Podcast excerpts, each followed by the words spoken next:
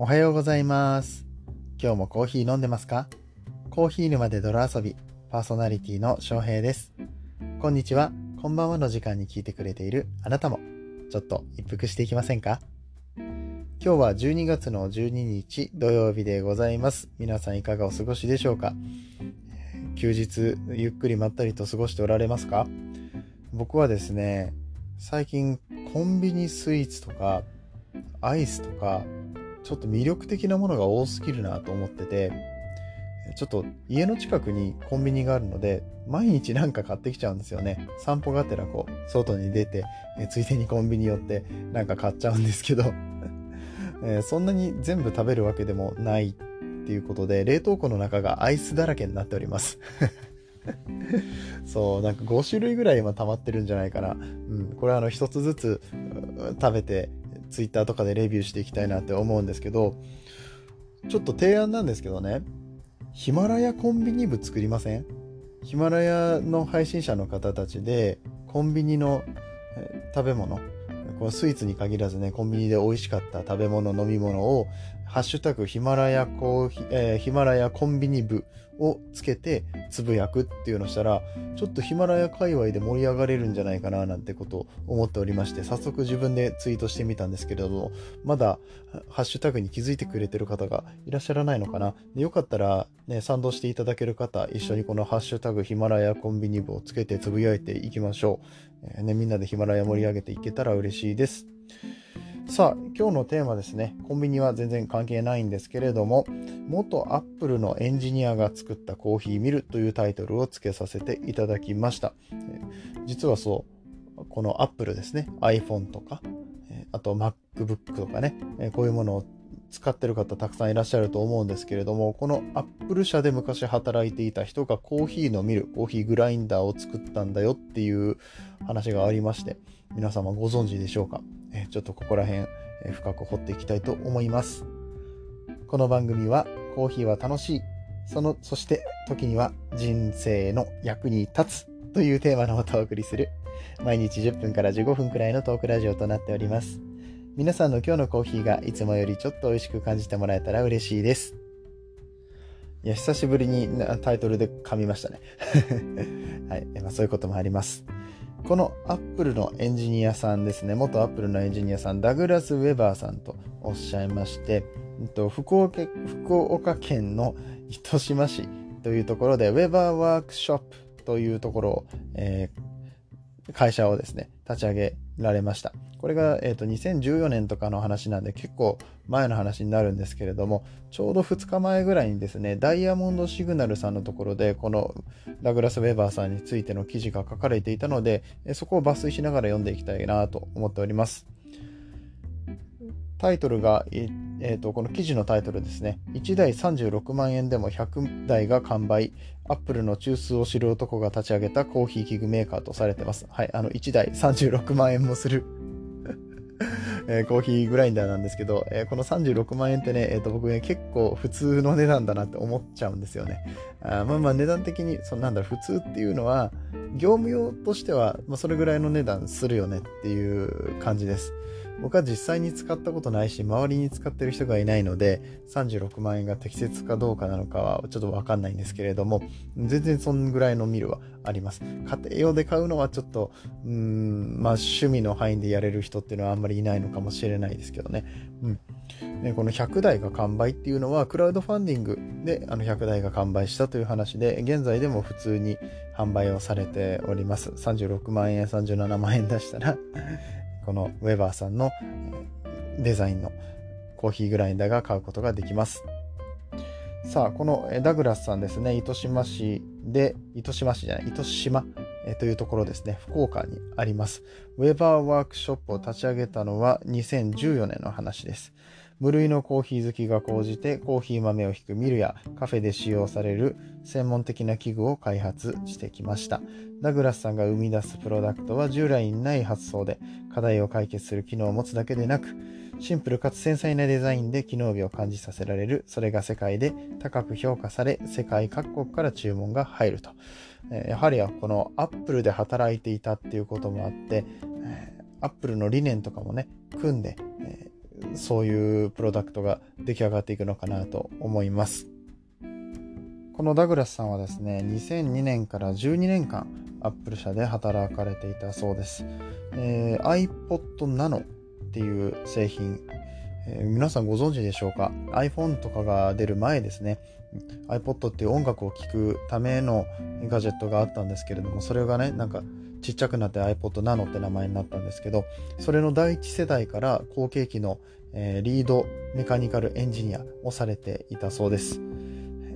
あとは iPhone もその iPhone っていう名前がつく前からね、もう本当に最初の立ち上げの時から開発に携わっていたそうですね。コーヒーが好きすぎて、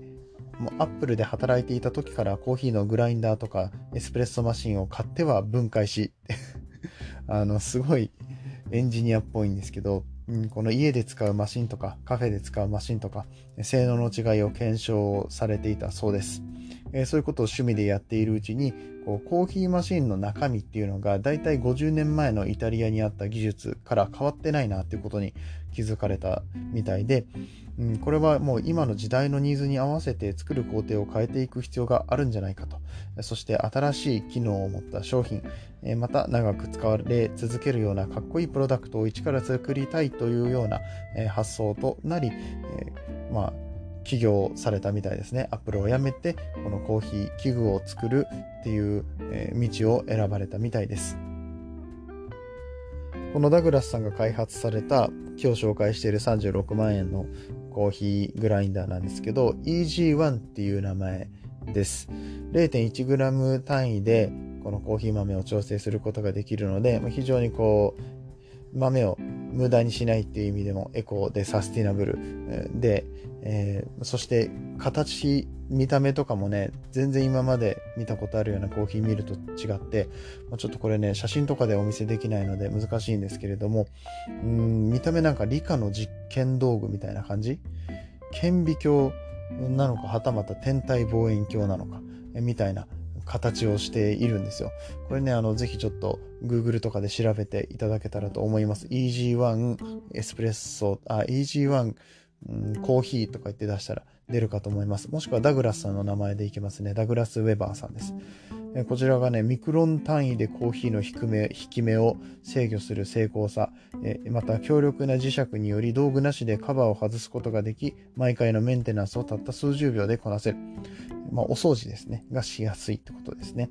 引き残りが一切なく、ブレンドや様々なシングルオリジンを一つのグラインダーで作れる。えー、いろんな豆を、えー、例えば最初はエチオピアの豆、その後ケニアの豆っていう形で引いたとしても、前の豆が残らないので、えー、その味が混ざることがないっていうことですね。えー、こちらのコーヒーグラインダー EG1 エレクトリックコーヒーグラインダーと言いまして約36万円。これはね、さすがに高いっていう方に関しては手動のタイプのやつがあります。えーと、電動じゃなくて手で引くタイプのやつがありまして、それは10万円します。どちらにせよ、なかなか家庭用で手が出せる金額ではないんですけれども、こういうね、クリエイティブな、イノベーティブなものに囲まれて生活すると、やっぱり自分もそういった気分でね、えーコーヒーを入れることができるんじゃないかということも、え若干感じながらも、僕はなかなか 買うことはできませんが、もし気になる方がいらっしゃいましたら、ぜひぜひ、あの、インターネットで検索してみてください。こういったイノベーティブな商品を作り続けるにはどうしたらいいですかっていうような質問をこの記事の中でされていて、それに対してウェバーさんが答えているものがね、とても良かったので紹介したいと思います。アップルが作るものがなぜヒットしたかというと、センスのいい人たちが自分のセンスを信頼して物事を決めたからだと思うんです。誰かにアンケートを取ってこういう結果が出たとかじゃなくて、誰に対してもこびることなく、世の中にない自分が欲しいものを作ってきたからと、えー、おっしゃってます。そのためには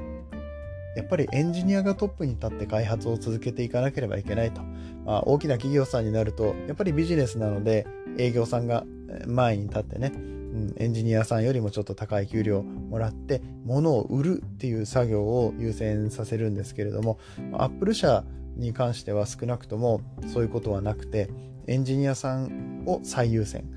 して、もうとにかくいいものを作るために、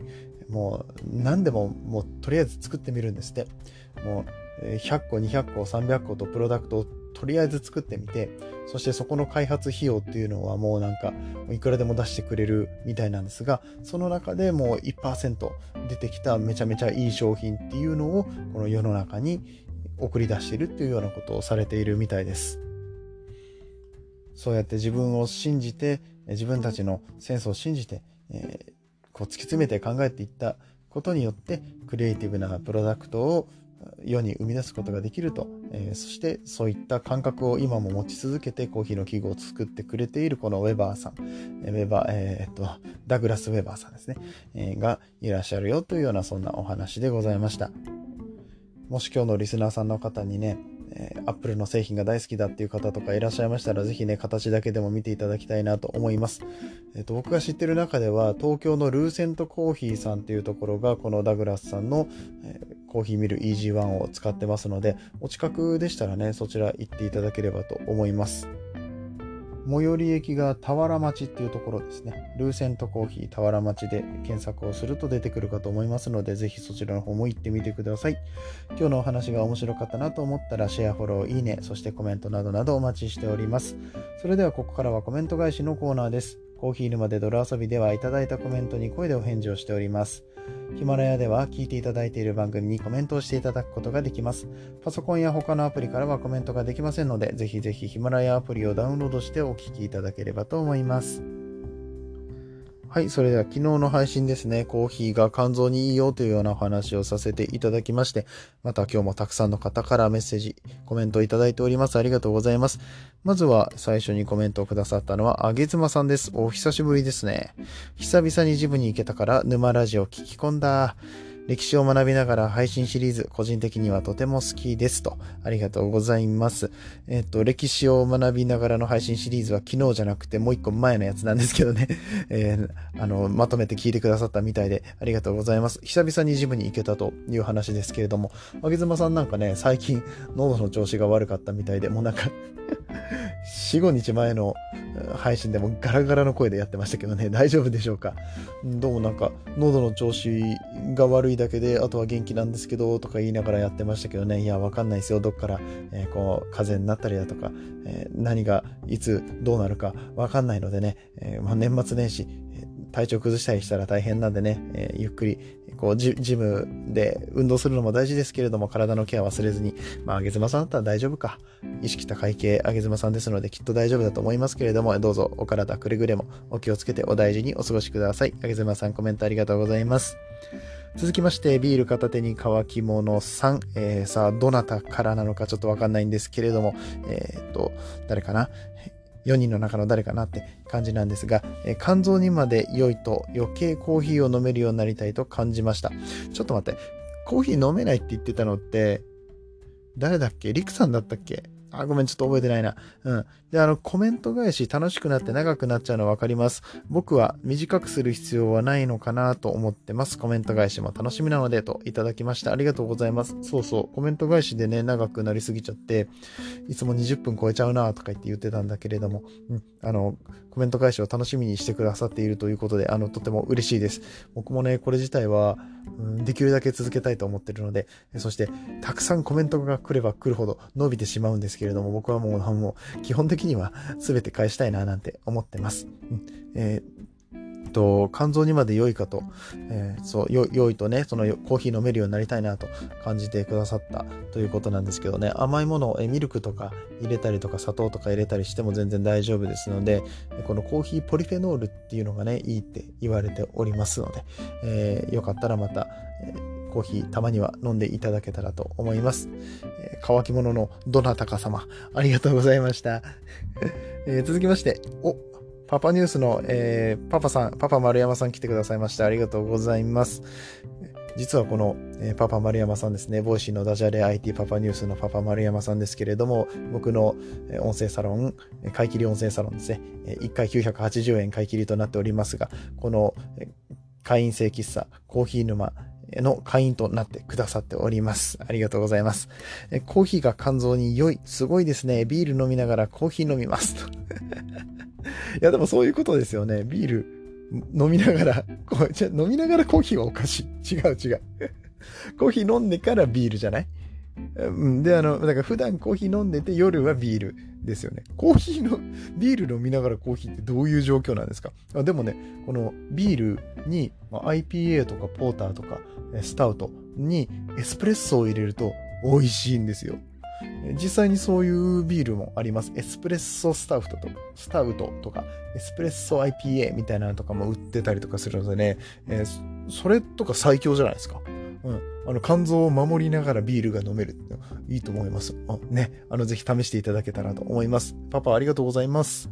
続きまして、足つぼしの毎日健康ラジオ、ゆうりさん、ありがとうございます。素晴らしい効果ですね。とおっしゃってますね。そう、肝臓にいいコーヒーと、あとは肝臓に効く足つぼとかとね、一緒に合わせたら効果絶大みたいな感じで、えー、やってもいいかもしれませんですね。これ、おその感じでいくと、足つぼゆうりさんとコーヒーって、コーヒーっていうか、このコーヒー沼で泥遊び、コラボできるんじゃないですか？お、ちょっと、いいんじゃないですか、ゆうりさん。なんか、やりましょうよ。知らんけど。ね、足つぼとコーヒーのコラボレーション。えいいですね。楽しそうなんで、ちょっと考えてみませんか？ゆりさん、ありがとうございます。えー、続きまして、K さんからコメントいただきました。コーヒーを飲むといらないものを排出しがちです。その分、肝臓にいいのかなって思います。そう、めちゃめちゃトイレ行きますよね。うん。あのー、これは、このコーヒーポリフェノールじゃないや、えっ、ー、と、カフェインか。カフェインの